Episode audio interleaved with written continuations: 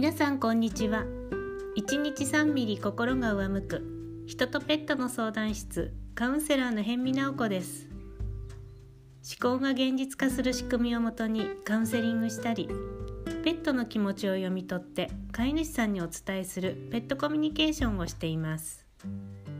この放送では日々の気づきカウンセリングやペットコミュニケーションで実際にあった体験談などを交えながらどうせでもだってが口癖の下向き女性が自分自身に最高の幸せを与えられる上向き女性になる生き方のコツについてお話ししていきます。これを聞いてくださっている方の心が少しでもほんわかしてくれたら嬉しいです。忙しい日常の中のひととき何かをしながらでも気軽に耳を傾けたら傾けてくれたらいいなって思っています。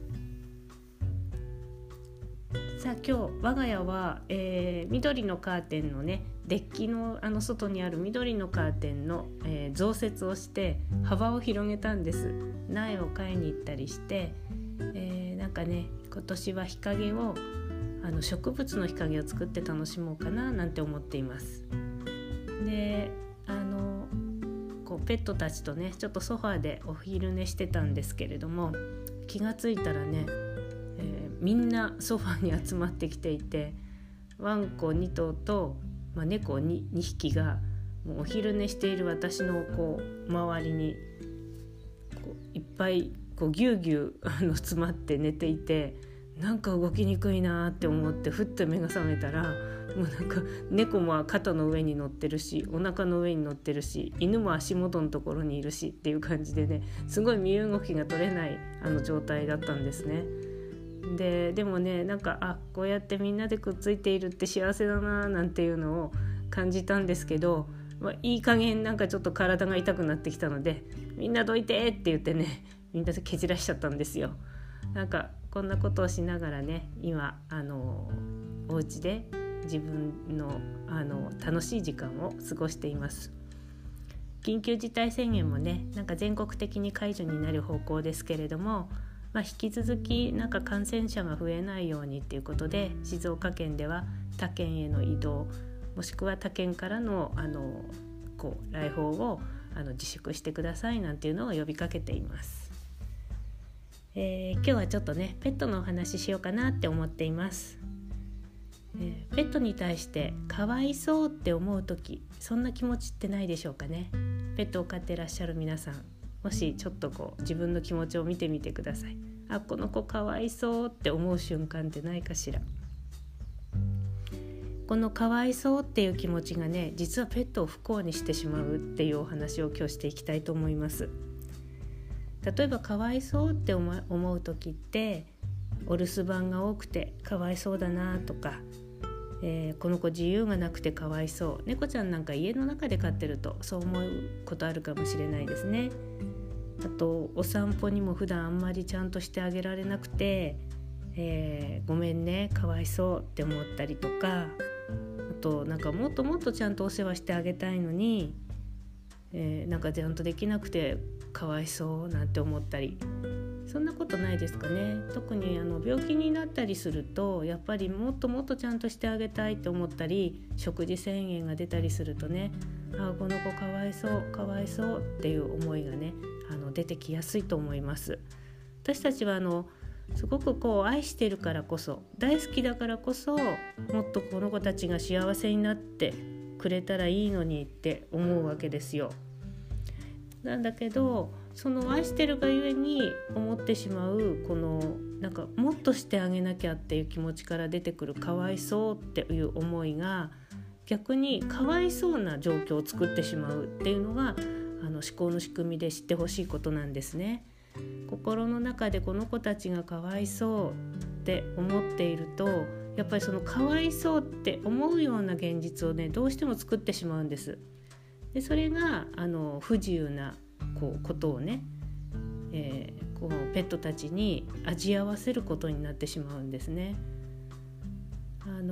ナチュラルに普通にかわいそうっていう気持ちって優しさからって本当は出てくるとは思うんですけれども実は必要以上にかわいそうって思うことって本当はないんですね。あのかわいそうと思うがゆえに、ー、かわいそうな現実が作られてしまうちょっとねそんな風に考えてみてご自身が今もしペットたちに対してかわいそうって思うようなことがあるとしたらあこれって本当はそう思わない方がいいのかもしれない。じゃないともっとかわいそうな出来事を作っちゃうなって思ってみてください。ね、こんな飼い主でごめんねとか私の家に来たばっかりにこんなになっちゃってとか思う気持ちもあるかもしれないんです。お仕事忙しくて満足に面倒見てあげられないとかね、えー、家族がちょっと、えー、いろいろな問題があってこの子たちにも迷惑がかかってるとかいろんなことあるかもしれませんでもね私がペットコミュニケーションしていく中であの子たちの声を聞く時にあの人間の問題に対してこう来る被害っていう感じのこう不満を言ってくる子ってあんまりいないんですね。どちらかというとかわいそうって思わないでくれっていう風に言ってくる子の方が多いんですよ。なんか私たちもそうだけどかわいそうかわいそうって言われると嫌な気持ちになりません？なんかこう不幸をこう押し付けられているような感じになっちゃって嫌な気持ちにならないかな。あの子たちもねそれすごく思ってるんですよ。うん。だからね必要以上にかわいそうって思うことをまずやめてみたらどうでしょう。かわいそうではなくてこの現状の中で私たちは精一杯生きてるよねってその中でも本当幸せな時間もたくさんあるし、えー、楽しい時間もあるよねっていうこっちに目を向けてもらえたらいいななんて思っています。はい、私たちはもっともっと幸せになりたいもっともっと良くなりたいっていう願望があるがゆえに今できないことに対してついかわいそうとかダメだわって思いがちなんですけどねやっぱりそっちに目線がねこう言っているといいことを作らないいいことをこう引き寄せられないっていうことになります。だからちょっとだけあの自分のそんな気持ちに気づいて、えー、チェンジしてみてください。考え方をかわいそうからでもその中にたくさんいいことあるよねってこっちにチェンジしてみてください。そしてそうするとねもっともっとあのペットたちともあの楽しい時間を過ごせるしその楽しいと思えることがまたあの増えるようになっていきます、